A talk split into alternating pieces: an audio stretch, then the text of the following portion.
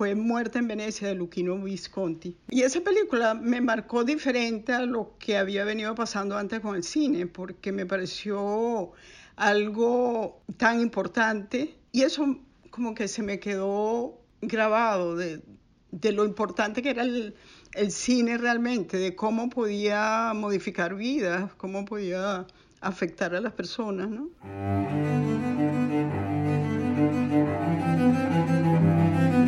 Voces del cine venezolano, una mirada crítica y reflexiva hacia el pasado de nuestro cine y un legado para las generaciones futuras en las voces de sus propios autores y protagonistas. Voces del Cine Venezolano está patrocinada por el Centro Nacional Autónomo de Cinematografía, CENAC, y Producciones Omar Mesones para Zona Cine Caracas. Y para el episodio de hoy contamos con la participación de nuestra invitada especial, Luisa de la Ville. Y como siempre, quien les habla, su anfitrión Omar Mesones. Bueno, Tenana, eh, bienvenida a este nuevo episodio de Voces del Cine Venezolano. Como muchos de nosotros sabemos, tú no te encuentras en el país desde hace ya algunos años, vives en la ciudad de Nueva York y esta reunión lo estamos realizando a distancia, haciendo uso de todas las maravillas que hoy día nos presta la tecnología y que de manera obligada la pandemia nos impulsó pues a que las domináramos de manera más mm, con más destreza. Agradecido Tenana de que hayas aceptado nuestra invitación y como ya es costumbre en, en el formato de nuestro programa, en los próximos minutos vamos a hacer o a tratar de hacer un breve recorrido por los aspectos más importantes de, tu carrera cinematográfica, pero también por algunos aspectos de tu vida personal. ¿Cómo fue tu infancia, Tenana? ¿Cómo, cómo era Luisa de la Vil, mejor conocida por todos nosotros como Tenana? ¿Cómo era Tenana de niña? Bienvenida. Gracias, Omar. Encantada de estar por aquí. Mira, yo era la menor de tres hermanas. Eh, cinco años más tarde nació mi hermano, pero al inicio éramos las tres. Yo era, bueno, siempre viví una infancia muy, muy feliz realmente, muy marcada por el trabajo que hacía mi papá, que era en una compañía petrolera en la Creole y muy marcada porque eso nos llevó a, mudarnos varias veces de Caracas, que fue donde yo nací. Al inicio, siendo yo muy pequeña, nos fuimos al Zulia, un campo petrolero, debido a esa bonanza petrolera que, existía, estaban estos campos que mm, inclusive en ese momento me llamaba la atención porque eran lugares muy particulares y muy diferentes de lo que sucedía fuera de las rejas del, del campo petrolero. Los niños estudiábamos la escuela en inglés y en español, había mucha seguridad, había mucha, mucha limpieza. Lo recuerdo sobre todo porque cuando salíamos de la reja, que íbamos, por ejemplo, hacia Cabima, eso era un polvero y, yo veía una diferencia realmente grande entre los dos lugares y en ese momento no lo entendía. Y después, por supuesto, con el tiempo me fui dando cuenta de, de cuál era esa realidad, ¿no? Yo andaba mucho en bicicleta, me gustaba el colegio, me gustaban los amigos. Lo que más me relacionaba en ese momento con el cine es que todas las semanas había dos películas que pasaban en el club. En el club de la Salina pasaban cine dos veces a la semana, una para la familia en general o los adultos y otra que era sobre todo para las familias y los muchachos, los niños. Y aparte de eso, vivimos en dos campos petroleros. Uno se llamaba Las Salinas y el otro se llamaba Hollywood. Y en Hollywood recuerdo que eran casas muy particulares porque la parte de la casa era en alto y abajo había un espacio para el estacionamiento. Y allí, bueno, nos divertíamos muchísimo. recuerdo a veces cuando iba mi tío y nos dejaba encargada eh, lo dejaban encargado a él de nosotras y apenas iban mis padres, bueno, nosotros salíamos y empezábamos a jugar por ahí afuera en la noche y era divertidísimo. Después de, de esa etapa del Zulia nos regresamos a Caracas para ese entonces ya había nacido mi hermano Fernando, el menor. Poco tiempo después le pidieron a mi papá que fuese a Estados Unidos, al estado de Oklahoma, un estado muy particular porque, bueno, es bastante conservador. Es lo que aquí llaman Middle America. Y mm, nos fuimos a, vivir allí durante cuatro años. Yo estudié parte de la escuela primaria allí. Ya en este caso, por supuesto, era todo, todo en inglés, las clases. Y allí me di cuenta de el poco conocimiento que tenían los estadounidenses del resto del mundo. Y eso me, la verdad es que me impactó bastante.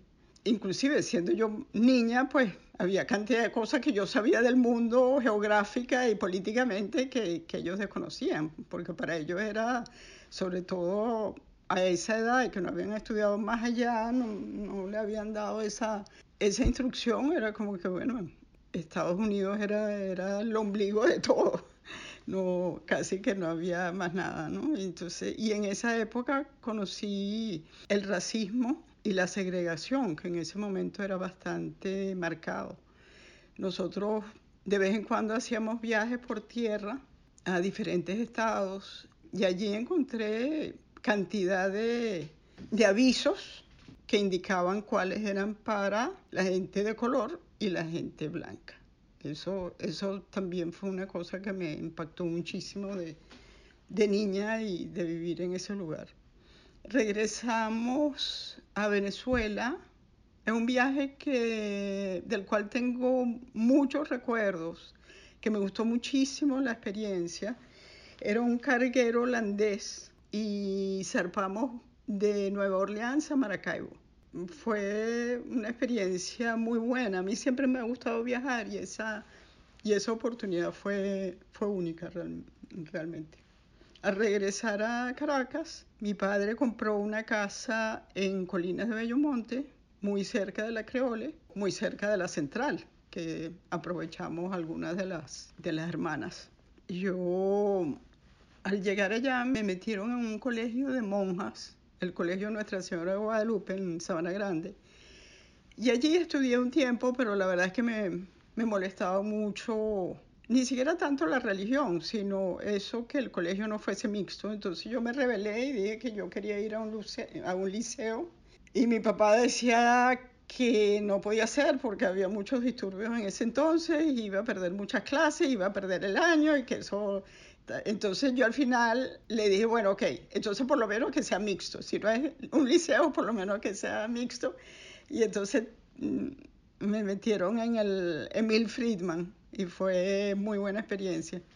Tengo muy buenos recuerdos de muchos de los compañeros míos.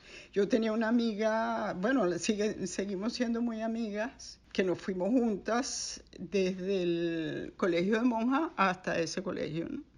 Este, de hecho, era como una componenda que tuvimos las dos con los padres, madres. En esa época me dio una enfermedad muy rara y no sabían de qué se trataba. Me vieron varios médicos y no sabían, no sabían dar con qué era lo que me pasaba. Tenía unas fiebres altísimas, me dolían las coyunturas. Al final me metieron el hospital universitario donde pasé todo un diciembre. Para mí fue bastante difícil porque, bueno, siendo en esa época, no podía ver a nadie salvo mis padres, porque me recluyeron en un departamento del hospital, en un ala del hospital que era la de enfermedades raras y contagiosas, porque no sabían lo que tenían. Al tiempo pudieron detectar que lo que tenía era lupus eritematosis, que es una enfermedad bastante grave. Y bueno, me fueron tratando, inclusive tengo recuerdos bastante fuertes de, por ejemplo, a veces cuando tenía mucha fiebre y no se me bajaba y me metía en una bañera con hielo. Era una cosa realmente fuerte, sí. Y en ese, y en ese entonces este, como me tenía que sacar sangre constantemente y hacer transfusiones, también al final las venas me quedaron para siempre, todavía las tengo muy, muy raras porque eran, este, no utilizaban las vías que se usan hoy en día, sino que era cada vez que tenían que, que hacerme un examen de sangre o, o una transfusión significaba un pinchazo. Hasta que llegó un momento que las venas se escondieron por completo, entonces bueno, eso hacía que era más difícil todavía. La vida después de eso, la verdad es que me cambió muchísimo, me cambió muchísimo porque, porque no podía llevar sol y para una niña de esa edad, de los 14, 15, 16 años, era bastante difícil llevar una vida en Venezuela, donde el sol es como es.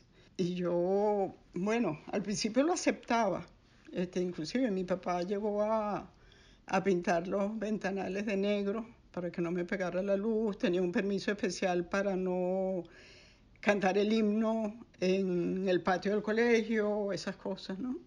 Después de varias recaídas y regreso al hospital, un buen día dije que yo no quería que yo no quería seguir viviendo de esa manera y que yo tenía que ver qué podía hacer yo contra eso. Y entonces, este, en, un momento dado que tenía un novio y le dije, oye, yo quiero ir a la playa. Y entonces nos fuimos. Bajamos a La Guaira y pasamos el día en la playa. Y cuando yo llegué a Caracas y mi mamá me abrió la puerta, se quedó en shock, casi que se desmayó al verme toda bronceada y me dijo, pero Luisita, ¿qué hiciste tú? Y bueno, realmente ellos quedaron muy preocupadas y yo estaba muy contenta de ese experimento que estaba haciendo. Y afortunadamente no pasó nada, no hubo consecuencias. Entonces a partir de allí yo dije, bueno, mira, hay muchas cosas que uno tiene como que definir por uno mismo y no, no claro, podría haber sido terrible, podría haber tenido consecuencias terribles, pero pero bueno, yo siento que yo fui una parte muy importante en vencer esa enfermedad que inclusive hoy en día cuando veo a un médico que no me conoce eh, y le digo, muchos dicen, pero ¿será verdad que tuviste esa enfermedad? Y fue absolutamente cierto, o sea, aparecían todos los exámenes lo que llaman células LE. Afortunadamente, bueno, no lo tengo, más nunca lo tuve. Bueno, Tenana, impresionante historia y una decisión muy valiente de tu parte, aunque un poco temeraria, ¿no? Totalmente, totalmente. Además que creo que también fue, fue algo que me asentó mucho, que me dio mucha confianza en mí misma, porque digo, bueno, hay cosas que uno se insiste, inclusive cosas como esa, situaciones como esa, lo puede, puede lograr, ¿no? Ahora, fíjate, Tenana, ¿en qué momento el cine dejó en el caso tuyo de, de ser una diversión, un entretenimiento, y se comienza a plantear ya como una, como una vocación o como una opción profesional? Mira, yo me casé muy joven, a los 20 años, y tuve a Keila y me divorcié a los 22. Estando casada, vi una película que me impactó enormemente y que, bueno, es de las películas que yo más, que yo más valoro fue Muerte en Venecia de Luchino Visconti. Me acuerdo que la vi en Chacaito. Y esa película me marcó diferente a lo que había venido pasando antes con el cine, porque me pareció algo tan importante y eso como que se me quedó grabado de, de lo importante que era el, el, cine realmente, de cómo podía modificar vidas, cómo podía afectar a las personas. Después que me divorcié, me metí un tiempo después en un curso de guion cinematográfico. La verdad es que me metí un poco confundida porque casi que no sabía muy bien por qué me metía, pero había algo ahí que me atraía. Y mm, cuando terminé ese curso quedé maravillada y entonces seguí tomando cuanto curso y taller había. Yo este, había comenzado a estudiar sociología en la central y en ese entonces, por lo menos en Caracas, no había una carrera de cine como tal y mucho menos existía el, el departamento de cine de, de, Mérida. Y entonces yo decidí que iba a seguir haciendo esos cursos, además de estudiar lo que pudiese de cine y leer los libros que, que podía alcanzar a leer. Dije, bueno, yo tengo que, o sea, no, no puedo diversificarme tanto. Tenía, por supuesto, mi prioridad era mi hija entonces, bueno, voy a ver si puedo trabajar en cine, que es lo que más me gusta. Y sucedió que mi hermana me presentó a Alfredo Anzola. Y entonces fui a hablar con él, le dije que yo quería tener algunas experiencias de cine porque creía que era un trabajo que, que me podía interesar y que creía que mm, podía hacerlo bien.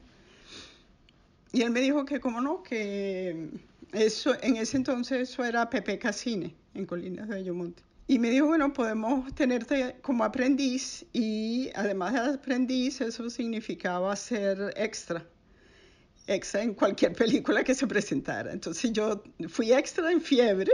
Hay una imagen en la que voy caminando por la pastora. También fui figurante en Se solicita muchacha y así, este, también en algunos documentales que hicimos en ese entonces para las cooperativas de Barquisimeto. Eh, bueno, Tenana, no vamos a perder la oportunidad de preguntarte de dónde surge tu apodo, de dónde surge el nombre de Tenana que es con el cual eh, todos te hemos conocido acá en el cine venezolano. Mi nombre es Luisa Fernández de la Ville. A mí me gusta ese nombre, me parece que suena bien. Pero mucha gente me conoce como Tenana. Yo soy la tercera de cuatro hermanos y siendo pequeñas mis hermanas no pronunciaban bien Fernanda y se acostumbraron a decirme Tenana. Solo ellas me llamaban así, más adelante alguna gente muy cercana que frecuentaba mi casa. Siendo adulta, una de mis hermanas fue la que me presentó a Alfredo Anzola cuando comencé a trabajar en cine y me presentó como Tenana. A partir de ese momento mi apodo se volvió muy frecuente e incluso hoy en día en Venezuela muchas personas me reconocen más como Tenana que como Luisa Fernández de la Vil o Luisa de la Vil. Ya vemos, Tenana, culpa de la hermana. Bueno, continuemos ahora con Alfredo Anzola y Pepeca. Lo cierto es que después de varias experiencias como aprendiz, él un buen día me llama y me dice, Tenana, vamos a hacer una película, un largometraje. Y yo creo que podría trabajar allí. Y entonces me dijo algo bien importante. Fue muy sabio realmente Alfredo. Me dijo, yo creo que puede ser, puedes trabajar como script. Y yo le dije, bueno, la verdad es que no sé muy bien ni qué hace un script, ni cómo es la cosa. Él me dijo, yo tampoco. yo tampoco realmente sé cómo se hace. Pero quizás lo que podemos hacer es llamar a Betty Kaplan, que fue muy bondadosa. No me acuerdo perfectamente, nos reunimos en un, salón de, de Pepeca y ella nos explicó tanto en qué consistía el trabajo de script continuista y cómo se llevaba a cabo. Después de eso yo me puse de acuerdo con varias amigas que estaban haciendo ese trabajo que ya yo había conocido y fui a varios rodajes para seguir aprendiendo. Y efectivamente ese fue mi primer trabajo como script. Y me encantó ese trabajo. Era muy arduo, muchísimo más que hoy en día porque uno tenía que anotar todo. Eh, uno no tenía esa facilidad de estar tomando fotografía en cualquier momento. Y yo llenaba cuadernos y cuadernos de cómo estaba vestida la gente, de, todos los datos técnicos. Em, y tenía acceso a muy pocos rollos de Polaroid, entonces tenía que pensar bien cómo los utilizaba. Me acuerdo todavía algunos de, de Víctor Cuica con esos pantalones este, eh, hechos abajo este, y con ese afro. Y bueno, fue la verdad una experiencia muy buena que me dejó de los mejores amigos que tengo aún hoy en día. Bueno, después de Se solicita muchacha buena presencia y motorizado con moto propia, que fue una experiencia estupenda. Vino una época de muchos cortometrajes, eh, trabajé con Telma Urgelle, con Andrés Agustí, eh, hubo una época en la que hice mucho trabajo con la gente del departamento de cine de la ULA, que me encantaba ir allá a Mérida porque el ambiente era súper relajado y, se hacían muy buenas cosas. Y trabajé con Roberto Siso, con Michael New.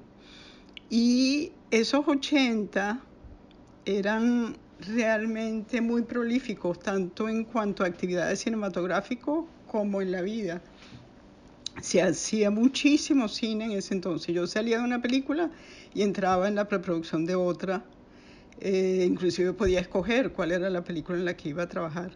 Había mucho trabajo y las script éramos todas mujeres en ese entonces y había muy pocas script. Estaba Marianela Alas, estaba Alicia Ávila, Elizabeth Amiel. Teníamos muy buena relación entre nosotros y lo que hacíamos era que cuando a uno le llegaba un trabajo que sentía que no lo podía hacer, ya sea porque no podía salir de Caracas o porque las fechas no, no le no le parecían o inclusive le parecía mucho mejor un guion o, trabajar con un director que otro, entonces nos pasábamos los trabajos y entonces así era en, ese momento de tanto trabajo que había. ¿no? Me di cuenta que el cine eh, permite una gran variedad de, de experiencias y de conocer lugares y personas distintas en, distintas en cada película. Entonces eso fue, eso fue tener esa experiencia desde joven eh, realmente me marcó y dije, no, yo quiero seguir trabajando en esto. En esa época de los 80 también estuve trabajando en Pequeña Revancha, que fue una experiencia también fabulosa con Olegario y el equipo de Cine 68, Oriana. Hice varias otras películas con Alfredo Sola y César Bolívar. Eh, Tenana, háblanos ahora un poco sobre tu faceta como asistente de dirección. La época de como asistente de dirección se dio porque, aunque me gustaba mucho el trabajo de, de script, yo dije, oye, creo que ya tengo que, ya tengo que cambiar el trabajo, tengo que hacer otra cosa ahora. Y además me di cuenta que como asistente de dirección, aunque no me parecía tan difícil como ser script, lo pagaba mejor. Entonces ahí hice el cambio, ¿no? Como asistente de dirección, se vinieron también varias películas con Alfredo, hice crónicas ginecológicas con Mónica Enrique, que me gustó mucho la experiencia de, de trabajar en ese documental. Y vino una época en la que además de las películas venezolanas, se estaban haciendo unas cuantas películas eh, foráneas en Venezuela unas cuantas películas de producción extranjera en Venezuela. Y Rolando Lowenstein siempre me contrataba como asistente de dirección por Venezuela y así fue como yo llegué a trabajar en una película para IMAX, un documental que se hizo arriba en el Roraima, se llamaba Mundos Perdidos, Life in the Balance, con un director canadiense. Hicimos Dragonfly, hicimos Aracnofobia y fueron todas experiencias bien, bien interesantes. Después de esa etapa de esa película, bueno, no es etapa porque fueron como en diferentes épocas, pero, pero esas películas mm, extranjeras que cada una fue muy particular. Por ejemplo, este, la de Mundo Perdido, que fue en el Roraima, era una película bastante difícil de armar como asistente de dirección, porque aunque yo tenía un plan de rodaje, en, arriba en el Roraima el clima es muy, no es constante. En un momento estaba nublado, en otro momento hacía mucho sol. Y entonces al final yo opté por tener todas las escenas en unas, en unas tarjeticas y entonces las iba como barajeando según como yo veía que iba a estar el clima para ver y dependiendo cuál la, cuál de las escenas convenía. Eso no era fácil porque era una cámara muy grande que había que movilizar de un lado a otro, pero bueno, así, así lo fuimos haciendo porque era muy difícil de otra manera. Me encantó esa experiencia estar arriba en el Roraima, la verdad que fue, fue único. Igual en aracnofobia que tuvimos en, en la Gran Sabana y en, y en los Tepuy. Un poco más adelante, este, en épocas mucho más cercanas, este, trabajé en Azul y no tan rosa con Miguel Ferrari, eso fue en 2012. Y fue, fue muy buena experiencia trabajar con Miguel, muy agradable como como director, sabe perfectamente qué es lo que quiere. Y después de eso trabajé en Tres Bellezas con Carlos Caridad. El guion me encantaba, las actrices eran muy buenas. esa fue de las últimas, creo yo, que hice en, en Venezuela. Ok, Tenana, pero volvamos un poquito atrás en el tiempo a los años 1981-1983, cuando te vas a vivir con tu familia a Italia. Y después llegó un momento en que hubo un corte porque yo tenía una pareja en ese entonces, Luis, y nos fuimos los tres, Luis, Keila, mi hija y yo, a Italia. Y vivimos, vivimos dos años en Florencia. Fue una época también muy buena, me gustó muchísimo, aprendimos todos eh, a hablar italiano, a mí se me ha olvidado un poco porque la verdad es que no lo practicó jamás. Y allá, como era en Florencia y no Roma, no había mayor actividad cinematográfica. Entonces me dediqué a otras cosas que me interesaban, hice cursos de otra naturaleza, como de textiles, por ejemplo, que siempre me ha encantado. Pero al, cuando supimos que nos íbamos a quedar dos años, a final del primero yo acepté una propuesta de Jacobo Penso y regresé a Venezuela para trabajar en la Casa de Agua. Eso, esa película salió en el 84. Esa película tenía, como tú sabes, unos actores fabulosos. Era la segunda vez que trabajaba con Doris Wells, estaba Elba Escobar. Este, había, había muchos actores muy buenos y el estar allí en esa zona de paria era, bueno, me resultaba fascinante. Terminé ese trabajo y me fui enseguida, me regresé a Italia. Y cuando yo regresé de Italia, la situación en el cine era muy diferente porque no había tanto cine. Eh, yo llegué y me quedé, la verdad, sorprendida. Había bajado, había mermado bastante la, la producción y entonces yo decidí que quería meterme a la televisión como directora. Y justamente tomé un curso de dirección de televisión. Lo daba inicialmente César Bolívar, pero después lo terminó el señor Juan Lamata, a quien admiré muchísimo, muchísimo. Un señor realmente estupendo y muy que ofrecía mucho a nosotros que estábamos estudiando esa carrera porque tenía una, él tenía experiencias invalorables en, el, en ese mundo de la televisión. Afortunadamente, antes, antes que se terminara ese curso de televisión, que era en la Academia de Artes de Cine y Televisión, que quedaba en Parque Central, él me llamó, me citó y me dijo que él quería que yo trabajara en Radio Caracas. Bueno, yo me, me emocioné muchísimo y la verdad es que fue un honor que inclusive antes de terminar el curso él me dijera eso, ya yo sabía que al terminarlo iba a tener trabajo, que era lo que yo estaba buscando también. Y entonces sí entré a Radio Caracas a trabajar para Coraven, que era la parte de producción, hacía sobre todo unitarios. Y entonces eso quería decir que seguía un poco en la misma línea del cine, porque estas eran películas hechas para televisión. Tenía la mayoría de las grabaciones eran en exteriores, si necesitábamos algún estudio sí utilizábamos los de Coravén, pero, pero sobre todo era afuera. Eh, trabajé con mucha gente muy talentosa que estaba en ese momento en Radio Caracas, estaba César Miguel Rondón, Luis Alberto Lamata, Ibice Martínez. A veces este, llegué a dirigir uh, unitarios que escribió Sonia Chocrón, mi amiga, este, con quien hicimos varios, varios proyectos. Y bueno, en ese entonces dirigí varios programas para televisión, varias películas de estas para televisión, y fue bien interesante porque yo venía del mundo del cine donde ya todo el mundo me conocía. En televisión yo tenía que probarle a los técnicos que yo sabía lo que estaba haciendo.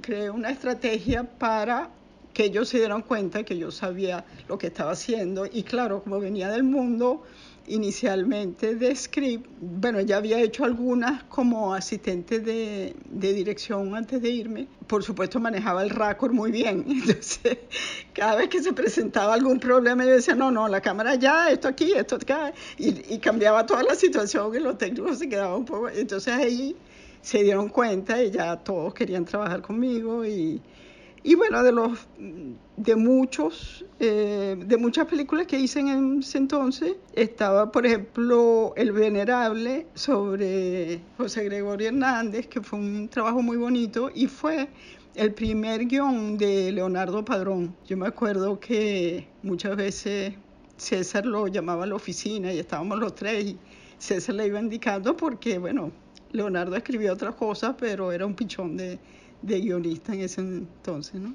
Mm, otra película o unitario de esas épocas fue La raya de cal, que fue con el beisbolista Osvaldo Guillén. Y eso fue muy cómico porque César Miguel me preguntó, Tenana, ¿y tú sabes de, de, béisbol? ¿Tú crees que tú puedes hacer esta película? Yo le dije, sí, además que con la ayuda de los técnicos que saben mucho más de béisbol que yo, eso lo sacamos adelante. Y así fue, fue, fue muy bonito. Y después otra, otra experiencia fabulosa fue cuando hicimos La Ventana, esa me encantó, porque, bueno, era basada en La Ventana Indiscreta de Hitchcock y teníamos a muchos actores muy conocidos, porque ya para ese entonces ya me conocían bastante bien en el canal y cada vez que le preguntábamos a algún actor, o sea, de repente a Caridad Canelón, tú quieres ser casi de figurante y pasar por allí corriendo y decir una frase. Y ella aceptaba, ella sí, entonces, y trabajé con Lourdes Valera y, y Enríquez, creo que Elba también estaba, Pedro Durán. Bueno, había varios, varios actores que, que trabajaron allí en, en, la ventana. Fue, fue muy agradable. Lo, rodamos en un edificio en, en Los Chaguaramos. En esa época yo dirigía y editaba los programas míos y editaba los programas de Luis Alberto Lamata, porque él dijo, bueno, este, él no tenía tiempo o posibilidad de editar y entonces él decía yo quiero que los míos los, los edite Luisa. Ya yo al entrar al canal había hecho, había tenido algunas experiencias trabajando con él. Y bueno, entonces sí fue, tuve esa experiencia y claro, la edición era muy diferente a la que es hoy en día, te equivocabas y tenías que volver este, desde el principio, ¿no? Eh, Tenana, con esta larga experiencia que tú has tenido, no solamente en películas venezolanas, sino también en producciones extranjeras, eh, quizás tú pudieras darnos tu opinión y comentarnos eh, por qué crees tú, a, a, qué se debe el alto nivel profesional que tienen los técnicos venezolanos, a pesar de que en el país no contamos con escuelas que nos formen como camarógrafos, maquilladores, maquinistas. Eh, ¿a, qué, ¿A qué crees tú que se deba eso? Yo siento que hay mucho de entrega y de pasión. Yo creo que nosotros en el cine damos todo, todo lo que, todo lo que podemos dar se lo damos al cine. Siempre, siempre ha sido así, siempre he tenido esa, esa experiencia. Y aunque en las películas extranjeras ellos cuentan con equipos mucho más avanzados que los que nosotros y mucho más numerosos, a lo mejor cuentan con cinco cámaras y no una. Y los técnicos venezolanos siempre han sido capaces de pensar cuáles son las soluciones a um, lograr ciertos planos, ciertas, ciertas escenas que um, sin tener esos equipos ellos son capaces de, de, de instrumentar, ¿sabes? Creando unos dolis especiales, unos ¿sabe? Ha sido realmente, bueno, yo me acuerdo perfectamente que en Aracnofobia ellos estaban encantadísimos con todo el personal venezolano. Y no es por echármela, pero cuando en esa película, después que trabajamos en Venezuela, a mí me pidieron que fuese a Los Ángeles para acompañar a un joven Pemón que había estado como extra en, allí en Canaima y ellos querían que apareciera en el estudio en California, que fue donde hicieron la cima, ellos construyeron la cima de un tepuy, era una cosa realmente impresionante. Yo no me acuerdo la cantidad de miles de matas, pero la mayoría de las matas eran verdaderas, las plantas, y también había otras, mm, otras ficticias, ¿no? Sobre eso hay, bueno, muchísimos cuentos de, de, anécdotas que pasaron, pero en todo caso, cuando llegué a, ese estudio en Los Ángeles, este, el primer día fue al estudio Steven Spielberg, que era el productor de la película, y descubrí que era un señor muy, muy atento con los técnicos, y pasó y saludó a todos ellos, había el, el asistente de cámara eh, había tenido una fractura de brazo en, en, Venezuela, él se acercó, se aseguró que, que, estuviese bien. Y recuerdo que cuando se me acercó me dijo, eh, me dijeron que hiciste un muy buen trabajo. A mí me provocaba decirle, tú también lo has hecho bastante bien. Pero fue tremenda, tremenda experiencia. En el caso de Dragonfly o El misterio de la libélula, de, de varias compañías, pero entre ellas Universal Films, eh, también pensó, pensaron en grabar, rodar en Venezuela. Y fueron a hacer el scouting allá, necesitaban un lugar en la jungla con un salto de agua. Por supuesto, este, los llevaron, allí también estaba Rolando Lowenstein, el director era Tom Shadyac. Después de, de estar en Venezuela, de ir a las cataratas de Iguazú, de ir a otros lugares, ellos dijeron que no había la suficiente infraestructura para poder grabar en esos países, que ellos necesitaban una mejor infraestructura, tener muchos más hoteles y servicios disponibles. Y entonces dijeron, no, vamos a rodar entonces entre California y Hawái, sobre todo en Hawái. La producción le dice al director, bueno, entonces lo que vamos a hacer es que para los indígenas se suponía que parte de esa historia sucedía en la, en la selva venezolana con unos Yanomami. Y, el, y la producción le dice al director, bueno, lo que vamos a hacer entonces es que para los extras vamos a contratar a unos eh, nativos hawaianos y algunos chicanos en, en California. El director, que sí se había estudiado bien su cosa, le dijo, no, ustedes están locos, ¿cómo es eso? No, no, ustedes vayan y vean cómo son los Yanomami, vean las fotografías de los Yanomami para que vean, eso es imposible. Y entonces ocurrió algo muy curioso, y es que mm, ellos mandaron a una persona de casting para Venezuela y nosotros estuvimos escogiendo un casting muy, haciendo un casting para escoger a 105 indígenas del Amazonas venezolanos y llevarlos a Hawái a grabar. Tenana, entre las muchas posiciones o oficios que tú has mm, abordado en el cine venezolano, está también la de producción. ¿Podrías hablarnos un poco sobre tu experiencia como productora? Bueno, la primera sorprendida de trabajar como productora fui yo. Yo no tenía pensado hacer eso en mi vida. Siempre fui, estuve inclinada mucho más hacia la dirección, asistencia de dirección, edición, mucho más esa, esa parte creativa en otro sentido del, del cine. Y lo que me llevó a comenzar y que después terminé quedándome, pero casi, como te digo, no fue planificado para nada, fue porque en el 2004 Alejandro García Wiedemann y Carlos Villegas se reunieron conmigo y me dijeron que ellos tenían dos películas con dinero otorgado por el SENAC y las productoras que ellos habían pensado, con las cuales ellos habían pensado trabajar, no podían. Y que ellos querían que yo produjera las dos películas. Yo dije, bueno, pero ¿cómo es esto? O sea, primero que todo yo no soy productora y segundo ustedes quieren que haga no una, sino dos películas. Y entonces me decían, no, no, es que ese es el plan que siempre hemos tenido, porque entonces queremos mm, abaratar los costos y creemos que si se hacen dos películas seguidas, más o menos con el mismo equipo, entonces podemos rendir más el dinero y tal. Y me acuerdo que Alejandro fue una mañana muy temprano a mi casa, nos tomamos un café, me echó el cuento y me dijo, bueno, Tenano, no te preocupes que tienes hasta mañana a las 7 de la mañana para decirnos, porque además ellos estaban ya que tenían que, que arrancar esas películas, ¿no? Y siempre me insistían, nos decían, pero es que nosotros sabemos que tú lo vas a hacer muy bien. Bueno, al final, después de pensarlo un poco, dije, bueno, ¿por qué no probar esto, no? Este, la verdad es que yo siento que el ser asistente de dirección no solamente es un cargo cerca de la dirección, sino también la producción, tiene mucho que ver con la producción y dije, bueno, déjame probar. Y bueno, y ahí comencé con todo ese trabajo de presupuesto y organización y allí hicimos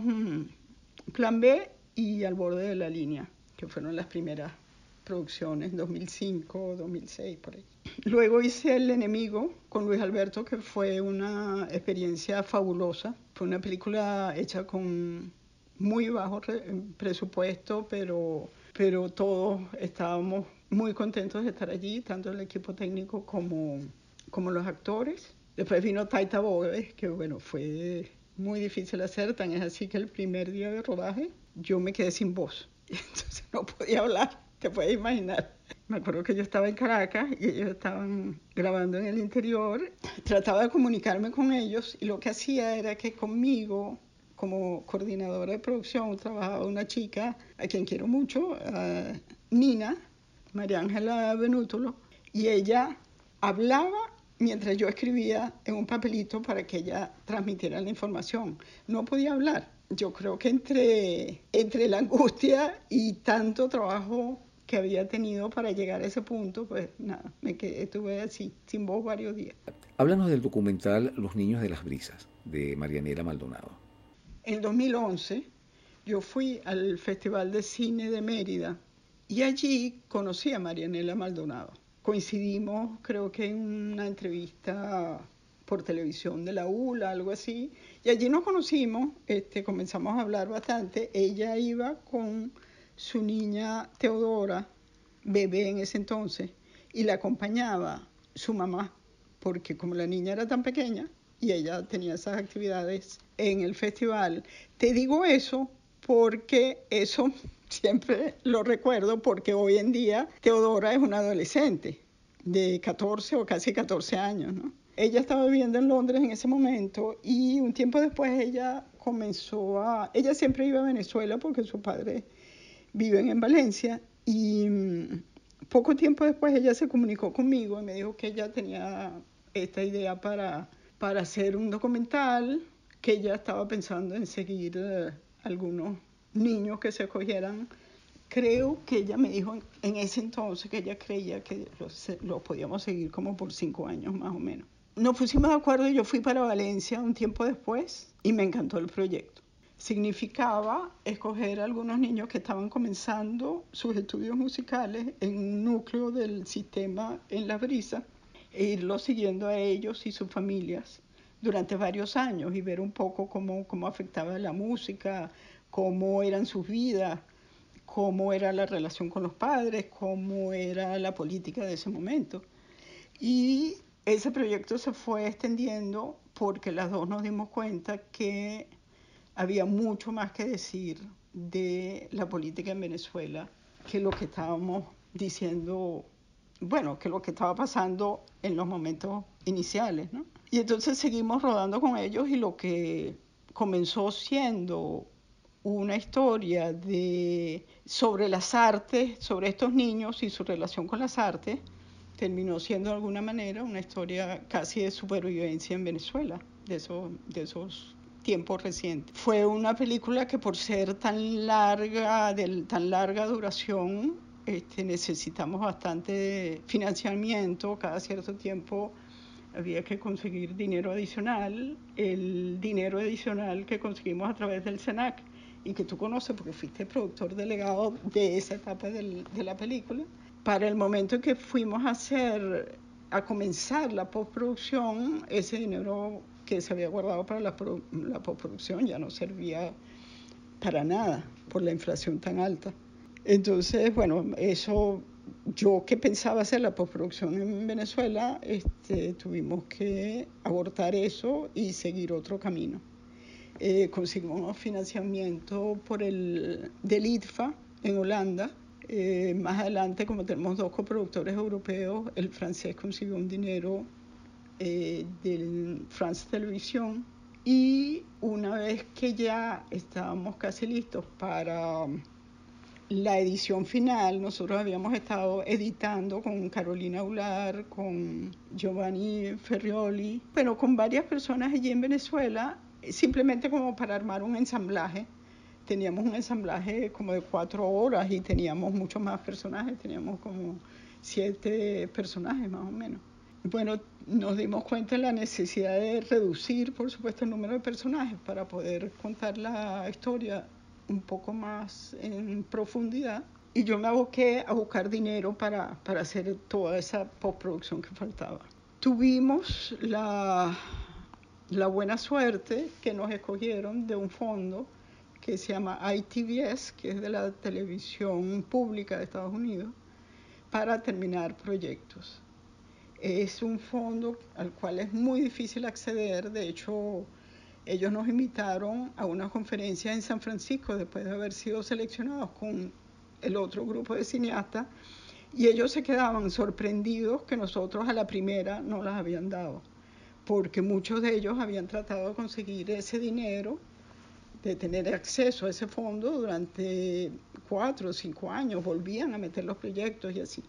Y entonces, bueno, la verdad es que para nosotros significó poder terminar la película en las mejores condiciones. Tuvimos posibilidad de contratar a dos editores muy buenos, primero a Ricardo Acosta, cubano-canadiense, y a Mike Magidson, americano-francés. Eh, comenzó Ricardo, él le dio toda la estructura y después lo terminó, terminó la edición Mike en en Francia, en París. Toda esta película ha sido hecha muy a distancia, porque aunque al inicio estábamos tanto Marianela como yo en Venezuela, llegó un momento en el 2014 que yo me fui y me vine a Nueva York y ella en el 2015 se fue a California. Entonces, estando en Venezuela, ella estaba en Valencia y yo estaba en Caracas, entonces no era que estábamos mm, mucho juntas y después la, distancia era mucho mayor de Nueva York a California. Y después encima vino la pandemia. Ricardo estaba trabajando desde Canadá. Entonces todo esto era, era a distancia. Logramos terminar la edición la postproducción de imagen la pudimos hacer en Los Ángeles y de sonido en París, en un estudio estupendo con gente maravillosa. La música se la encargamos a Noscuy Linares, eh, me gusta mucho esa música y fue grabada en Caracas. Entonces, bueno, al final pudimos terminar la película, afortunadamente, estuvo lista en enero del del 2022 y logramos que comenzara un buen camino de festivales porque tuvo su estreno mundial en el Sheffield Dog Fest del Reino Unido y tuvo la premier norteamericana en el mayor festival de cine documental de Estados Unidos que es Doc NYC. En el interín estuvo en un festival de cine muy importante en Francia, en Ardèche, que es el de Lussas, Estuvo en Corea del Sur, en Brasil, en Guyana Francesa. Después de eso vino Doc NYC, que fue en noviembre del 2022, recientemente, eh, donde tuvimos una acogida muy buena y pudimos nuevamente encontrarnos Marianela y yo. O sea, Marianela y yo nos encontramos en el ITFA, en ITVS, en la reunión esa ITVS en San Francisco, y luego nos encontramos aquí en Nueva York. Entonces han sido como ciertos momentos relacionados con la producción de la película que nos hemos visto y de resto nos conversamos y nos mandamos mensajes y correos todos los días desde hace más de 10 años. Estamos, la verdad, bastante contentas con el resultado. Hemos seguido recibiendo invitaciones para festivales. Eh, tenemos un festival en, otro festival en, en Francia, Aquí en Estados Unidos hay varios. Recientemente estuvimos en una proyección en Miami, en el Festival Iberoamericano de Miami, que es un festival pequeño pero muy acogedor, donde nos recibieron muy bien y tuvimos una función magnífica. A la gente le encantó la película, recibimos muchos mensajes de, de aliento.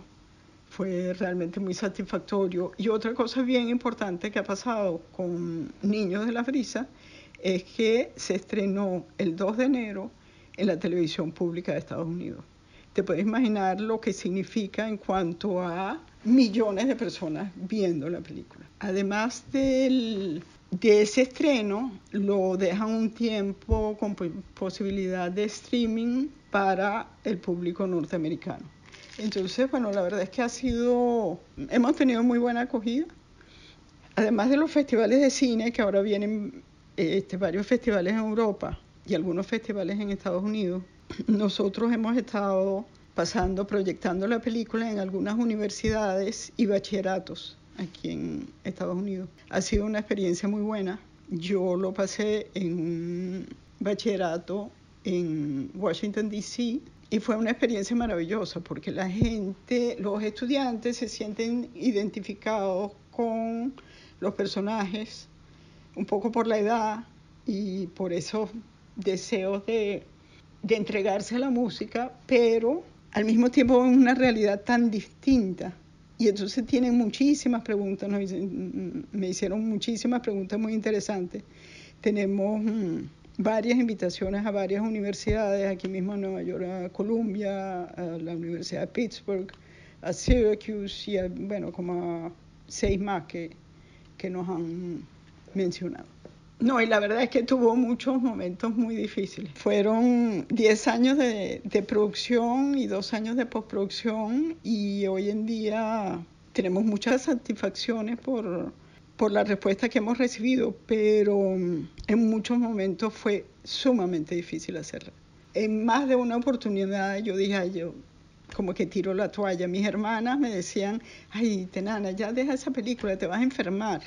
Era real, fue realmente muy difícil hacerla, fue, fue muy complicada. Así que bueno, menos mal que ahorita ya estamos en otra etapa y saliendo de la parte difícil y, y en esta otra parte que nos toca, ¿no? De acompañando la película y conversando con la gente sobre el documental. Sí, de hecho, cuando comenzamos a grabar a, son tres personajes personal, son tres personajes principales y hoy en día eh, Disandra tiene 22 años. Cuando terminamos de grabar con ella, la última, en la última oportunidad fue el 2019, pero cuando comenzamos era una niña, fue en el 2009. Entonces imagínate el abarcar todo ese tiempo en la vida de ellos en la vida de la institución, en la vida de sus familias y, del país, ¿no? de lo que fue pasando en el país. En un, en un momento dado, Marianela y yo dijimos, bueno, ¿y si hacemos una serie? Porque era tanto material.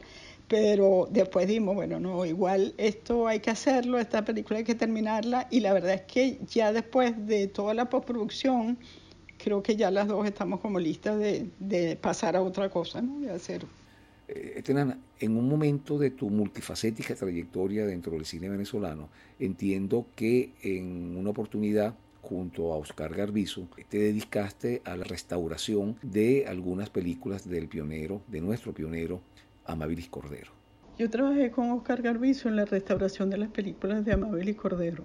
Él y otros investigadores en Lara habían descubierto esas películas con soporte en nitrato, que era un material utilizado a inicios de 1900. Es un material altamente inflamable y que con el tiempo se desintegra. Oscar y yo nos dedicamos durante meses a revisar esos materiales encontrados. Había películas como Los Milagros de la Divina Pastora, La Cruz de un Ángel. Había largos, cortos, avisos publicitarios. Tuvimos que armarlas, seleccionábamos negativo y positivo de lo que encontramos de cada una de las películas. Para preservarlas había que sacar copias en acetato, que es un material mucho más estable. Después de investigar sobre el mejor lugar donde se hacía ese trabajo, nos decidimos por un laboratorio en Canadá y conseguimos el financiamiento para poder viajar yo a realizar ese trabajo. Era complicado ya que al ser materiales de nitrato no se podían trasladar en avión. El nitrato requiere precauciones especiales de seguridad y terminé viajando con las películas por barco hasta Canadá. Allí pasé uno de los eneros más fríos de mi vida. En la última semana de mi estadía y del trabajo llegó Oscar al laboratorio y nos turnamos. Yo me regresé a Venezuela y él regresó pocos días después con las películas en acetato. Lo bueno fue que logramos restaurar esos materiales tan importantes para la historia de los inicios del cine en Venezuela. También te has dedicado a la docencia, Tenana.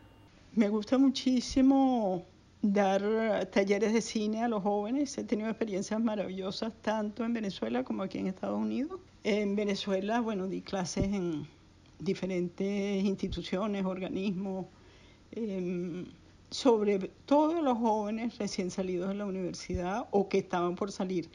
Y se dio el caso que inclusive muchos de ellos hoy en día son, son mis discípulos, que después yo los contraté para para trabajos que yo hice. Y aquí en Nueva York he dado clases tanto a nivel de primaria, que fue, que fue bien interesante, en una escuela pública en Brooklyn, y también a jóvenes y adultos, eh, adultos sobre todo de la comunidad de, de, lo que llaman el barrio en, en East Harlem, en la parte latina de, de Harlem, este, donde hay un una organización que se llama Neighborhood Manhattan Network, algo así. Y ellos tienen un estudio donde graban programas que salen a la televisión y, y trabajé con ellos este, en ese entonces. Y en otros espacios aquí, aquí en Estados Unidos, en Nueva York, básicamente, que es donde me encuentro. Bueno, y además de la docencia, al parecer te gusta mucho participar y asistir a, a festivales de cine. Me encantan. Desde desde hace mucho tiempo, cuando iba al Festival de Cine de La Habana, hasta más adelante, ah, bueno, fui a un festival que me marcó muchísimo, el Festival de Damasco. Uf, eso realmente me, me afectó mucho en ese momento y a posteriori. Poco tiempo después comenzó la guerra de Siria. Y entonces yo veía la destrucción de lugares donde yo había estado y estuve en Cannes, en Huelva, este, y bueno, y ahora con la película con Cholo of las Brisas, mm, he tenido posibilidad de ir a algunos, eh, algunos festivales y siempre es muy bueno el, ese reunirse con otros cineastas y tener el, la respuesta del público y eso. Me gusta muchísimo. Y ya para cerrar el programa, Tenana, vamos a indagar un poquito sobre algunas de tus preferencias personales, que aunque no lo parezca a primera vista, en algunas ocasiones esas pequeñas preferencias hablan mucho sobre nosotros. Y la primera pregunta sería, si tuvieras que escoger un libro, ¿cuál sería? Yo creo que eso depende mucho en la época en la que uno lo está leyendo, porque según la época hay libros favoritos que van cambiando como todo, como las películas y como todo. De Vargas Llosa me, me han impactado muchas de sus novelas. Recuerdo que la primera la leí siendo muy joven y quedé marcada, que fue La ciudad de los perros. Y yo estaba jovencita. Eh, ¿Con qué película te quedarías? Eh, Requiem por un sueño, Fargo, El piano, de Jane Campion. Este, también la reciente de The Power of the Dog. La vida secreta de las palabras de Isabel Coixet. Bueno, tantas, de Berlanga, de Michael Haneke, el austríaco, de, la, de los mm, mm, latinoamericanos más, mm, quizás El secreto de tus ojos, Historias mínimas, Roma, me gustó bastante. Eh, ¿Un cantante o una música preferida? A mí me encanta la salsa, me encanta la salsa. Entonces, para mí, Willy Colón, Rubén Blades, bueno, todas las orquestas. De, me gustan mucho las cantantes de blues norteamericana. Un personaje de la historia que te gustaría o te hubiera gustado conocer. Esto no es, eh, no es una persona famosa ni de la historia mundial ni nada, pero alguna que otra vez yo he pensado, oye, me gustaría poder ser un adulto, poder haber sido un adulto cuando mi mamá y mi papá estaban más o menos jóvenes que ya yo había nacido y era niña. O sea, me hubiese gustado conocerlos de adulto a adulto, porque cuando uno conoce a los padres, este, por supuesto es una relación muy diferente. Entonces, a veces como no existe ninguno de los dos, porque los dos se murieron, de hecho, hace dos días fue el cumpleaños de mi mamá, y entonces a veces, claro, uno se pone a pensar y, y digo, ¿y cómo, cómo serían ellos en ese otro nivel, ¿no? Como eran personas muy sociables y tenían muchísimos amigos y todo el mundo decía que eran simpatiquísimos, pero me hubiese gustado. ¿Una época en la que te hubiera gustado vivir o pasarte una temporada? Mira, a mí me encanta haber vivido los 60 y los 70, me encanta. Me parece que es una época en la que pasaron tantas cosas fueron, fue tan importante en tantos sentidos para, bueno, para toda la humanidad. Me encanta poder haber estado allí. ¿Algo de lo que te sientas muy orgullosa? Mira, sobre todo de mi hija Keila y de mis nietos. Tengo dos nietos y los adoro. Eso en cuanto a afectos y en cuanto a trabajo, me alegro haber podido hacer todo lo que he hecho, que la verdad es que es bastante, lo reconozco. Haber hecho tantas cosas y en general que han sido exitosas. Bueno, Tenana, y así llegamos al final de este programa. Eh, no me queda otra cosa que agradecer no solamente el tiempo que nos has dedicado, sino también haber tenido la amabilidad de compartir con nosotros eh, bueno, todos esos mm, recuerdos y experiencias profesionales que hemos tenido oportunidad de escuchar a, lo largo de este programa. Eh, de nuevo, muchísimas gracias, Tenana. Gracias, Omar. Fue un placer estar por aquí con ustedes. Saludos a todos. Un abrazo fuerte.